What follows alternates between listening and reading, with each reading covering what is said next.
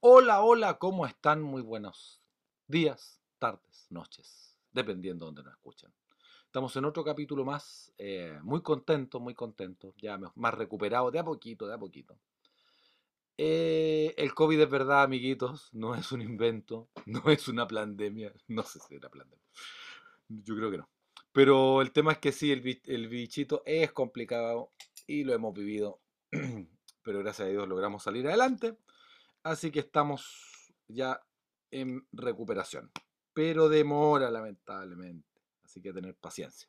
Así que muchas, muchas gracias. Espero que estén muy bien, que estén seguros, que estén, que estén mejor que la última vez que nos, que nos vimos. Eh, también esperamos de que si han escuchado nuestro capítulo anterior, puedan poner en práctica las cosas que conversamos, porque es la manera para que, que, funcione.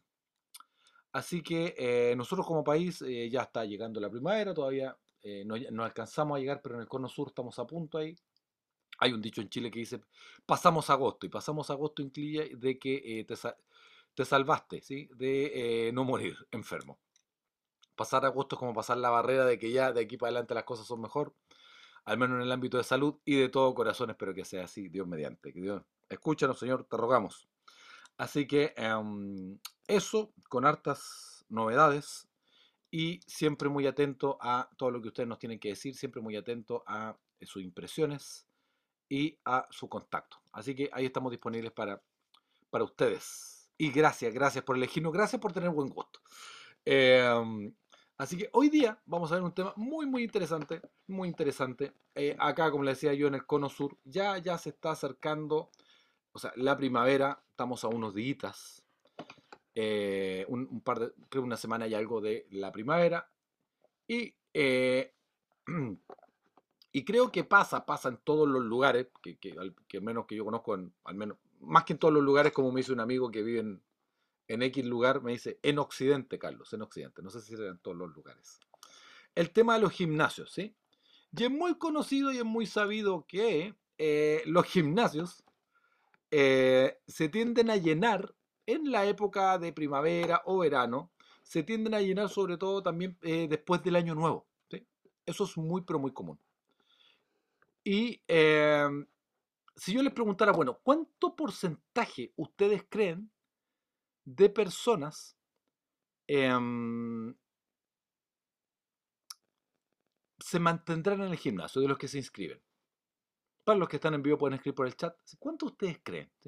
¿Será la mitad? ¿Cuánto ustedes creen la gente se mantiene en el gimnasio?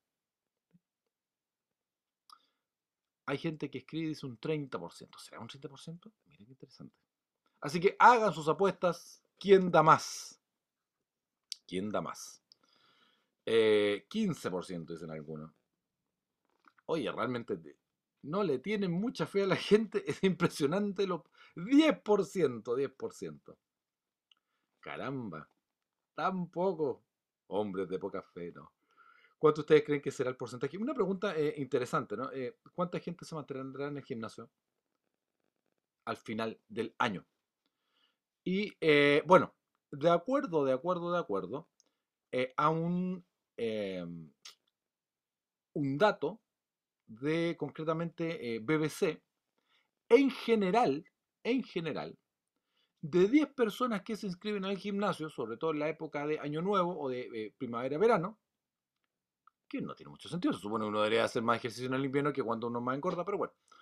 Em, el porcentaje, redoble tambores, que se mantiene en el gimnasio, de 10 personas son 2 a 3, es decir, de un 20 a un 30%. Eso es lo que, eh, al si alguien comienza, si 100 personas comienzan, y se inscriben en un gimnasio, eh, son, fueran todos nuevos, por decirlo así, lo más probable es que al final del año quedaran 30 o 20. Promedio, podría ser menos. Y es interesante porque todos tenemos como idea, oye, no vamos a hablar de meta, vamos a hablar de otra cosa. Eh, el tema de que queremos cosas. La pregunta es que los resultados necesitan compromiso. Si no, difícilmente van a ocurrir. Y probablemente esta es la parte más difícil en la vida, ¿no? El compromiso. Y quizá en el mundo estamos como con una especie de crisis de compromiso. Paradójicamente, paradójicamente, o no, dirían algunos, em, ¿quién le está dando mucho al compromiso? ¿sí? El engagement. Son las compañías, tanto con sus clientes como con sus trabajadores. Se potencia el compromiso y se busca. Ahora, la pregunta es, ¿qué, qué pasará en otra área de la vida más, más central? El trabajo es importante, pero eh, ¿qué más? Y hay una historia en la Biblia interesante que habla concretamente del tema del compromiso. Y es un tema muy interesante porque la persona que aparece no tiene nombre.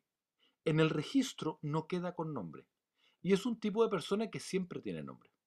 Y ahora, vamos, ahora lo vamos a ver en el, eh, dando vuelta la página. En Marcos 10, 17 eh, al 30, ¿sí? Eh, el Evangelio de, Marcos es interesante porque en Marcos no es un, no es un tipo perfecto en, la historia bíblica. En algún momento nosotros decimos en Chile guatea, falla. Pero algunos dicen que Marcos probablemente es, eh, pero se arrepiente al final y vuelve y concretamente con el apóstol Pablo. Y también algunos dicen que es de Marcos la idea de sistematizar los evangelios.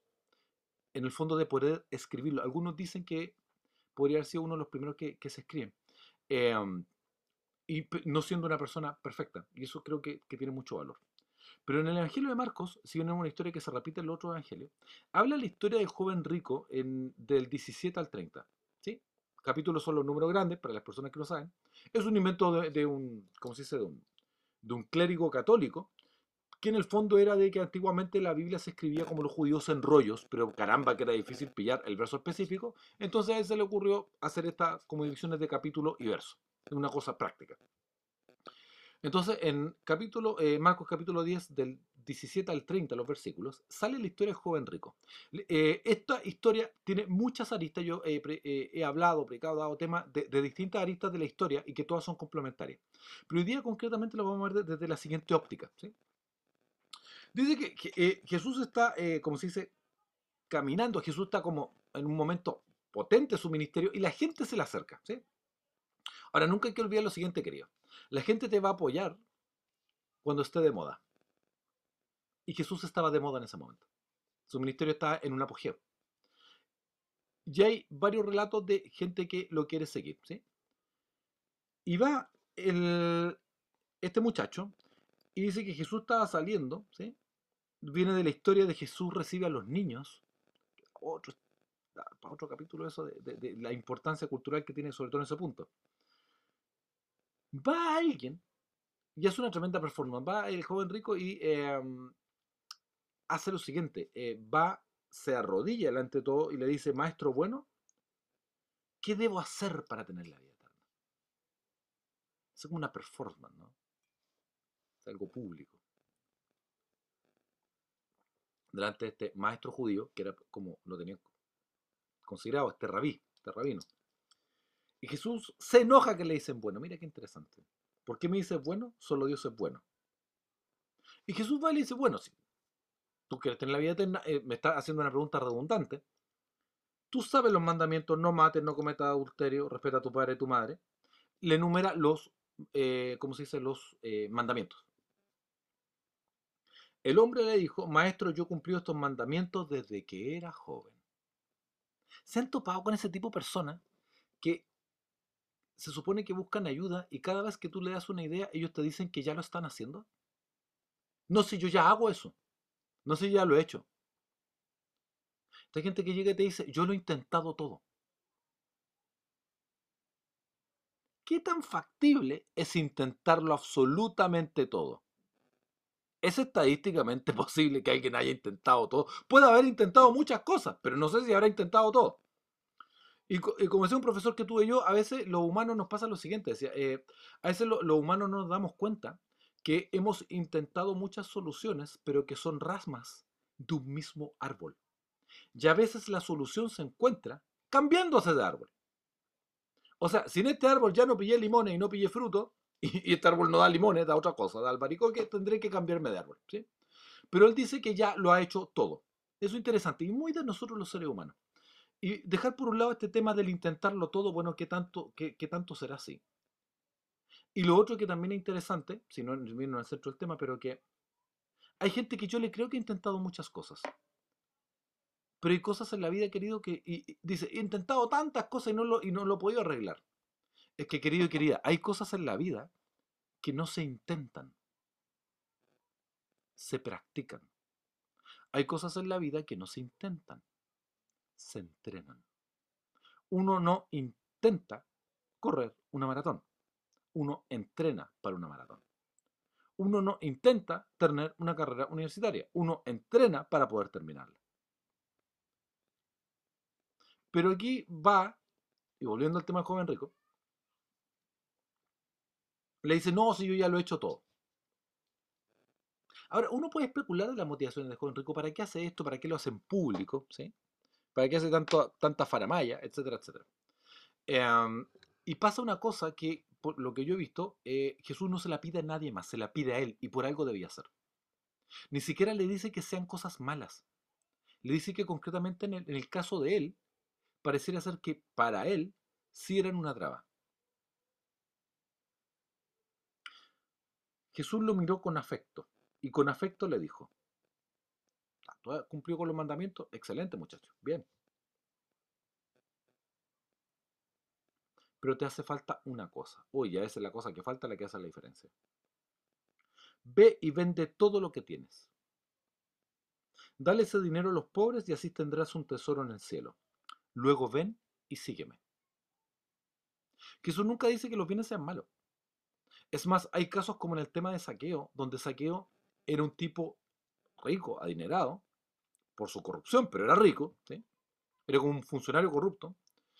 Y Jesús eh, cena con él, con este pecador, con este publicano, este cobrador de impuestos, que vivía de la usura, y va a saqueo y promete devolver a toda, su usura, pagarla eh, varias veces más. No sé si es tres o cuatro veces imagínate la cantidad de dinero que hay que tener que se ha estafado a gente, decirle pónganse en fila que les voy a pagar a todos. Fíjate que a Saqueo no le pide eso, se lo pide a él. Y al final le hace un llamado que es ven y sígueme. El sígueme era el llamado de los discípulos. Y era el llamado de en esa época también de los rabinos cuando encontraban que había alguien que tenía ese algo especial, ese factor X, que tenía ese talento. Creo que en, en el judaísmo se decía shmika, el que tenía eso, ese talento, esa cosa especial, el que era el mejor de lo mejor de lo mejor, el que calificaba para ser un maestro de la ley, un maestro de la escritura. Iba el maestro y le decía, sígueme. Por lo que sé, a todos los que no les decía sígueme, les decía gracias por eh, venir, por hacer tu estudio rabínico de la Torah, anda, vuelve y haz el oficio de tu padre.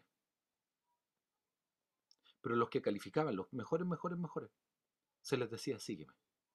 Jesús le está dando la oportunidad de ser su discípulo, pero es una oportunidad por tiempo limitado. En ese punto de la historia, en el siglo I, en Judea, Jesús, hijo de Dios, pero hombre a la vez, en su ministerio. Y no tiene tanto tiempo. Tiene tres, tiene tres años. Ahora yo siempre admiro a Jesús que Jesús no se quemó, que no tuvo burnout. Yo siempre admiro a Jesús de que nunca dijo, hoy muchacho, no tengo tiempo para orar. Siempre se la arregló y fue tan enfocado, fue tan centrado que eso da para otro tema, para poder cumplir su, su, ministerio sin quemarse y sin desgastarse. Entonces, estamos hablando, estamos hablando concretamente de el joven rico, repasando el verso en Marcos. Marcos eh, 17:30. Y eso es muy, muy, muy, muy interesante. Ahora, ¿por qué eh, les decía de que una de las cosas interesantes de este personaje, que se le ofrece a ser discípulo, eso no, era una, un ofrecimiento que Jesús andaba haciendo eh, a diestra y siniestra. Es, un, es, un concretamente eh, un ofrecimiento que le hace a algunos. Es el ofrecimiento que le hace a los doce. Y se lo hace a él, se lo extiende a él. Porque dice que la flor con afecto, en otra dice lo amó. Vio algo en él, vio potencial en él. Y le dice, ven y sígueme. Lo simpático de la historia, querido y querida, es que en algunos lugares eh, o versiones de la Biblia dice rico, otras veces se enfatiza mucho que es un joven rico. No sé si pasará donde ustedes viven, pero los ricos siempre tienen nombre. Mi abuelita veía una novela mexicana con eh, la chica Castro, Angélica Castro, que se llamaba Los ricos también lloran, novela mexicana. Qué forma de sufrir la abuelita. Eh, abuelita, te quiero mucho, una- un abrazo al cielo. Eh, el tema es de que los ricos siempre tienen nombre, querido. Los ricos siempre tienen nombre, ¿sí? Los Rothschild. Em, piensa, los Von Arn Taxis, no sé, piensa en cualquiera, ¿sí? Los Rockefeller, los ricos siempre tienen nombre. Los ricos siempre aparecen en, en- en las revistas Papel Cuché, de las pocas que quedan, ¿sí? Eh, codeándose con el jet set. Los ricos siempre tienen nombre. Verónica Castro, no Angélica, gracias. Hay gente que sabe más de novela y me está corrigiendo a cambio. Angélica Castro es una actriz chilena, sí, tiene toda la razón. Las novelas no son lo mío. Las novelas no son lo mío. Entonces sí, es Verónica Castro, la madre de eh, cantante también. el cantante. Así que la Verónica Castro, ahí hacemos la, ¿cómo se dice? La, la fe de ratas, ¿sí? es Verónica, no Angélica. Los ricos también lloran, no la ven. Eh, probablemente para el ritmo antiguo debe ser una novela que ya no nos va a costar para el siglo XXI. Eh, grande, Verónica, grande. Entonces, volviendo al tema, los ricos siempre tienen nombre en nuestra cultura. Los ricos siempre tienen nombre. Angélica Castro sí es actriz. Actuó y salió de extra en una de las películas del Rey Escorpión. IMDB. Change My Mind, dicen por ahí. Eh, la dejo ahí, no vamos a polemizar. Los ricos siempre son reconocidos. Los ricos siempre tienen nombre. Pero fíjate que en el relato bíblico no merece tener nombre. No porque fuera rico, sino porque no se la jugó. Porque el resultado necesita compromiso. Uno quiere los beneficios del gimnasio, pero no, no, no- no falla el compromiso para ir.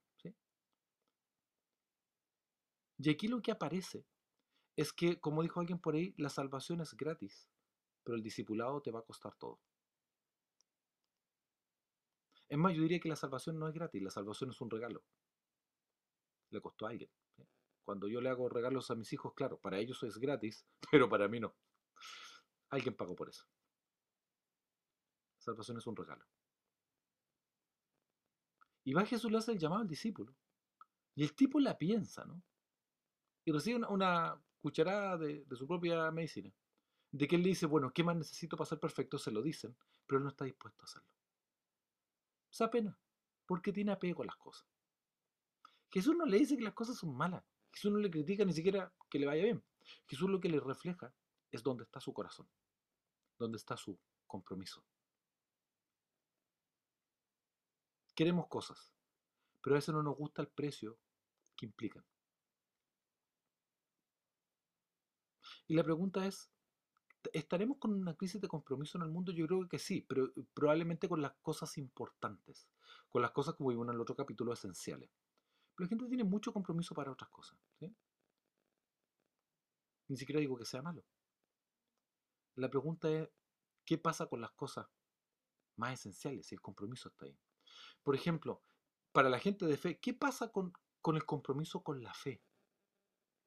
Hay eh, un, grupo, un conglomerado que se llama Barna, eh, que a mí me gusta mucho porque hace muchos, muchos estudios de muy buena calidad. Decía que al menos entre los cristianos, la gente que va a la iglesia, de, de la muestra que ellos tenían y del universo estadístico que ellos trabajaron, decía que un 51% de la gente que va a la iglesia no ha escuchado o no sabe lo que es la gran comisión. La gran comisión es ir a todo el mundo, Mateo 28, y que se repite en todos los evangelios. Ir a todo el mundo, ¿sí? prediquen el evangelio, bautícelos, enséñenles estas cosas. Y más de la mitad no sabe de la gente que va. No son tipos nuevos, de la gente que va. ¿Dónde está el compromiso con el discipulado? Yo aquí hago un, un- quizá un mea culpa de mi propia generación. De que fuimos, para los que tuvimos la oportunidad maravillosa de. Yo no soy de una familia que crecimos cristianos, no. Pero sí llegué en mi infancia. Y para mí es interesante lo siguiente: eh, el tema de que mucha gente fue, creció, era muy activa, o en su época juvenil, por ejemplo. Pero fue, tuvo su hijo, o hizo su vida, o entró a la adultez, y es como que hasta ahí nomás llegó. Siempre he criticado que de repente a la iglesia, si faltas dos reuniones, hay gente que te lo va a hacer notar, no digo que sea malo, hasta que se podría molestar. pero puedes no llevar o nunca ser un discípulo de Jesús en una década y nadie te va a decir nada. La asistencia es importante, pero caramba que es un indicador pobre de compromiso de resultados, ¿no? Probablemente sea uno de los indicadores menos, menos, menos confiables. Yo siempre he alegado lo siguiente, acá en, la escuela, en el colegio, eh, estaba eh, uno de los premios que yo encontraba más sin sentido en la escuela, que 100% de asistencia. Y a veces pasaba que el que tenía 100% de asistencia en su colegio, la primaria, secundaria, como le digan, ¿dónde vives tú? Era el que peor se comportaba. Pero la única garantía es que el tipo fue todos los días. Ahora, si aprendió, si aportó en algo, da lo mismo. 100%, ¿qué premio mal, iluso? 100% de asistencia. Significa que tus padres te obligaron y que tú, quizás tenías buena salud. Eso sí, tenía algo de mérito. La asistencia es buena, pero no basta. Tiene que haber compromiso. Compromiso con el discipulado, compromiso con las misiones, con llevar el Evangelio a, todos los puntos de la tierra. Y a veces se ha mostrado más como un accesorio que como algo central.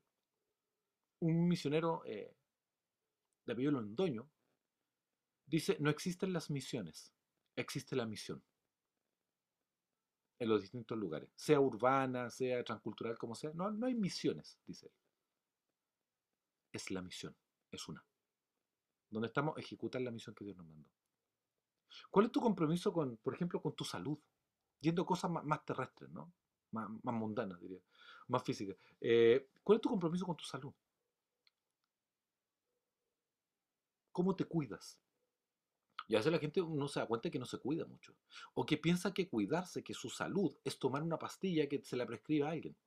Y como dice un autor, dice que un entrenador físico, un, personal trainer no te hará fit, un médico no te hará sano, eh, un profesor no te hará culto. Hay cosas que pasan por nosotros, los otros son herramientas para. Y tiene razón. ¿Cuál es nuestro compromiso con eso, con nuestra salud? ¿Cuál es nuestro compromiso social? De contribuirle algo a la sociedad. Como cristiano, si eres cristiano, y si no, no. Como humano, ¿cuál es tu compromiso para hacer el mundo un poquito mejor, para aportar algo? Y, lo único que tú ves eh, eh, en, las redes sociales te bombardean con cumplir tus sueños. Tus sueños, ¿sí? Tú, tú viaja, tú eres importante. Tú, tú, tú, tú, tú. Autoayuda, ¿sí? Pero como siempre digo, hay auto, libros, muchos libros de autoayuda, pésimo título, pero... Em, y que también una bolsa de gato, porque eh, dentro de la autoayuda hay cosas serias, cosas buenas, cosas más o menos, cosas vende humo, hay de todo. Pero hay pocos de heteroayuda, de ayudar a otros. Soy yo. Primero yo, segundo yo, como decía un gran comediante chileno Coco Legrand. Tercero yo, quinto mi sombra. Solo yo. Siempre se habla de cristiano y política, que es un tema que, da para otro capítulo mucho más complejo que eso. no, no, lo vamos a abordar ahora. Pero quizás si vemos como política casi la definición etimológica de la palabra polis. Los asuntos, política, polis, ¿sí? Los asuntos de la ciudad. Quizá más que el partidismo político, podríamos aportar en cosas como el centro del padre, de, la escuela, el colegio donde están nuestros hijos, la junta de vecinos, mantener nuestra calle limpia. ¿Cuál es nuestro compromiso con los asuntos de la ciudad? Y ese te das cuenta que es bastante poco. ¿Cuál es nuestro compromiso? Porque compromiso, los resultados requieren compromiso. O compromiso con la familia y con los hijos. La otra vez salía el porcentaje en tiempo de cuánto habla una familia entre ellos y sobre todo con sus hijos. Creo que en menos de media hora al día. Son como 30, 20 minutos. Y respecto al tema del compromiso con, los hijos, yo creo que está una etapa reflexionando, orando y haciendo el tema de dedicarme mucho a ellos. Yo lo voy a dejar a, su colegio. Y creo que es bueno porque es un momento para estar con ellos. Es sacrificio. Yo podría no serlo, pero me paso gran parte del día en eso a veces pero es un momento para, hablar de cosas de la vida, sobre la marcha, y creo que es bueno. Y hoy día les quiero decir que estuve bastante apretado de tiempo, porque mi hijo tenía un cumpleaños hoy, cumpleaños de niño, ¿no? Cumpleaños de niño. Y va y me dice, papá, ¿sí? ¿Tú vas a ir? No sé, hijo, estamos viendo, qué sé yo, me pongo con tus hermanos. Es que me gustaría que fueras, me dijo. Me mató el niño. Cabro chico, le decimos acá en Chile o brokakochi en japonés. Eh, me mató, me dijo, es que quiero que me gustaría que fuera. Así que el día para levantarse un poco más tarde, levantándonos temprano, haciéndonos movimientos de logística, eh, qué sé yo, eh, yendo al cumpleaños de niños, el boche, el grito. La comida estaba buena, no puedo nada hacer. Socializar post pandemia, que como que está medio complicado. Conocer a los apoderados, los padres del otro chiquitito. ¿Pero por qué lo hice? Porque estoy comprometido con mi hijo. Pero es una decisión que, es difícil. Y no es lo único. La, paternidad y otras cosas, como muchas otras cosas, la vida necesita consistencia. ¿sí? Pero ¿cuál es nuestro compromiso con las cosas importantes? ¿Cuál es nuestro compromiso con nuestros hijos, con nuestra familia? ¿Cuánto invertimos en eso? El compromiso es acción. O en el matrimonio y en pareja. ¿Cuál es el compromiso? Y en esto yo diría que hay una crisis. Y de lo que yo atiendo, porque soy psicólogo, nada es perfecto. Como psicoterapeuta te puedo decir que una de las cosas más comunes que uno ve en consulta es esto. Gente que entra en una relación de pareja y quiere un nivel 10 de compromiso, pero no sé si con el afán de ser moderno o, para no asustar al otro, va y dice que la persona, él o ella, busca un 2 o un 1 de compromiso, que ahí vemos que se arregla. ¿Qué suele pasar? Eso es como entrar en un trabajo, ¿sí? Y decir, miren, yo quiero ganar esto, un par de millones, pero eh, págueme 300 mil. Y si usted, pero usted va a ver mi, mi, mi, mi, esfuerzo, lo abnegado que soy. Eso piensa la persona por dentro. Y ahí me van a subir el sueldo. Parece que no funciona así. Eh, eh, como dato, si quieres compromiso, pídelo. Pídelo, ¿sí? El que avisa no traiciona. Proverbio judío dice, es mejor eh, ponerse rojo una vez que vivir colorado. Entonces, hay una crisis de compromiso, ¿sí?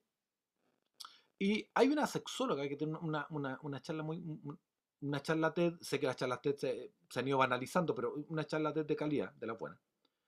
Eh, y una sexóloga muy progresista, eh, siendo progresista, decía, y da una, una, estadística interesante, decía que el, el, poliamor o vínculos de ese tipo, estadísticamente hablando, eh, son muy complicados de mantener.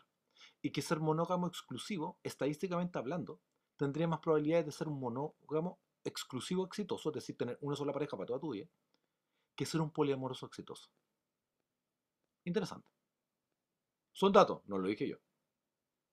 Y ella no es cristiana para nada, es ultra progresista, eh, pero, pero el dato creo que, que, es llamativo porque si no hay compromiso, ¿cómo va a haber una base? ¿Cómo voy a tener una sociedad con alguien, de alguien que no está dispuesto a dar lo mismo que yo? ¿Cuál es nuestro compromiso para que nuestro matrimonio funcione si tenemos un matrimonio? ¿Cuál es nuestro, compromiso con nuestra pareja? ¿Cuál es nuestro compromiso para, como pareja, para a, aumentar nuestro, nuestro, por ejemplo, pasar un matrimonio, si alguien lo desea así, o de la visión cristiana lo, lo, lo quiere así? ¿Dónde está el compromiso? Y a veces ves que es bien poco, ¿no? Otra, otra queja común en consulta es este tema de que la gente que siente que, que está en pareja, pero como que siempre están al último del último de las, de, las prioridades. Y eso es un desorden. ¿Cuál es el compromiso ahí? Y hablando de compromiso, eh, hay una eh, hay una historia, una historia antigua, que un editor, cuenta la leyenda, estaba, eh, un editor en jefe de un periódico muy prestigioso, estaba sondeando, buscando periodistas buscando gente para, para escribir en su periódico. Entonces va, hace una selección de personal y va llegando al final. Hay una chica muy talentosa y tenían que entregar un ensayo. Y me acuerdo que el tema que le había dado el editor en jefe era el amor. Va la chica, escribe. Queda la, la terna de los últimos participantes.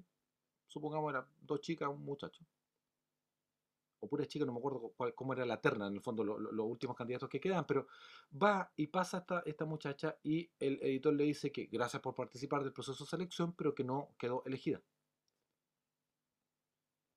Y él dice, gracias, le dice, pero la prueba final, ya había pasado toda la entrevista, era este último escrito. Y le dice, ¿le puedo preguntar por qué? Como feedback, ¿no? Sí, le dijo, mira, te puedo decir algo, eres muy talentosa, eres muy buena en lo que haces. Pero cuando te pedí que escribieras del amor, me escribiste que el amor es un rayo de luna, casi me escribiste poesía, que la poesía no es mala, pero, pero un artículo, le dijo. ¿Y cuál es el problema con eso? Le dice ella. Oh, querida, le dice, se nota que eres joven. ¿El amor? Oh, le dice, el amor es ir a buscar a tu esposa o a tu suegra a las 6 de la mañana al aeropuerto. El amor es levantar, salir de noche a buscarle un remedio o un médico a tu hijo enfermo. El amor es ver que tu esposa está cansada está enferma y llevarle un agua de manzanilla en la noche sin que te lo pida. El amor es sacar la basura sin que te lo tengan que decir. El amor, el amor es estar ahí para tus hijos. Eso es el amor. No digo que el sistema sea perfecto, pero al menos ah, creo que lo que va a la historia es de que el amor es conducta. Y esa conducta nace del compromiso. Mira, todos podemos recaer en un proceso de cambio. El tema es tener compromiso para seguir adelante, a pesar de. No es como te caes, sino como te levantas, dijo alguien. Porque el compromiso genera resultados. Yo me acuerdo lo siguiente, y para tratar de cerrar el tema, ¿no? Yo trabajé muchos años, sigo trabajando en, la práctica privada, pero trabajé a nivel de hospital público por más de una década en, eh, en salud mental de especialidad. Cuando hablo de mi trabajo, porque es lo que he hecho en mi vida, eh, pero al menos tiene que ver con humanos, ¿no? Y parte importante, no era lo único que hacíamos, hacíamos varias cosas, pero en general, pero e, era el tema de adicciones. Y recuerdo que una de las cosas más comunes que veíamos es de que la gente se caía en los, tratamientos de, rehabilitación de adicciones. Picoteada, decimos en Chile, ¿sí? Estaba un ratito, se iba, dos meses se iba. Yo vi una frase que yo siempre le decía a mis pacientes, le decía, porque había gente que decía, oye, yo no sé por qué esto no me ha funcionado. Y eso tenían fichas clínicas gigantescas, pero tú empezabas a sumar y restar y te das cuenta que siempre estaban periodos de tiempo muy cortos. Hoy llevo años en esto, pero tú tomabas la ficha y revisabas, y al final nunca había estado, por ejemplo, en un tratamiento más de seis meses. Y yo siempre les decía la misma frase, frase mía, según yo mía. Querido, les digo, tratamientos a medias dan resultados a medias. Tratamientos a medias dan resultados a medias.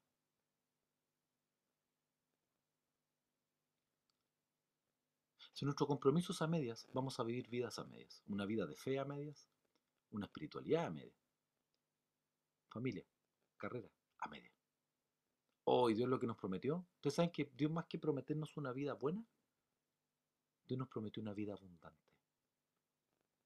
Abundante en fe, abundante en amor, abundante en experiencia, abundante en gente, abundante también en riesgo, abundante.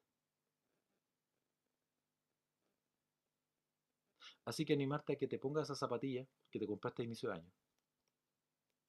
Que puedas salir a correr, que puedas ocupar las máquinas de ejercicio, qué sé yo. Y que no seamos de ese 20 o 30% que se inscribió en algo y nunca más fue. Porque para que nuestra vida, nuestro nombre, quede escrito en la escritura, quede, valga la redundancia, quede registrado en algún lado, para no ser solamente un joven rico, lo que se necesita es el compromiso. Lo que se necesita es responder al llamado de él. Sígueme, cueste lo que cueste. Tratamiento a media. Dan resultado a media. Discipulados a medias no son discipulados. Queridos, otro capítulo de Guía para la Vida. Siempre un gusto, un placer. Que Dios los bendiga decimos lo mismo, queremos saber más de ustedes. Si les gusta, comparta. Sharing is caring, dicen por ahí. Si les gusta, compártalo, no, que, eh, no sea un secreto a voces. Em, que Dios los bendiga. Muchas gracias por estar, gracias por su fidelidad, gracias por su... tenemos los mejores, tenemos los mejores oyentes, los mejores oyentes definitivamente. Así que muchas gracias por estar y animarte como pequeño desafío a no tener una vida a medias. Porque el compromiso es caro, vale pero hace la diferencia. El compromiso genera resultados. Mi nombre es Carlos Felipe Lastra desde el sur del mundo, desde la región del Biobío, Chile. Un abrazo eh, afectuoso, hermanable, que Dios los bendiga. Hasta la próxima. Esto ha sido otro capítulo de Guía para la Vida. Que Dios los bendiga. Que Dios los bendiga.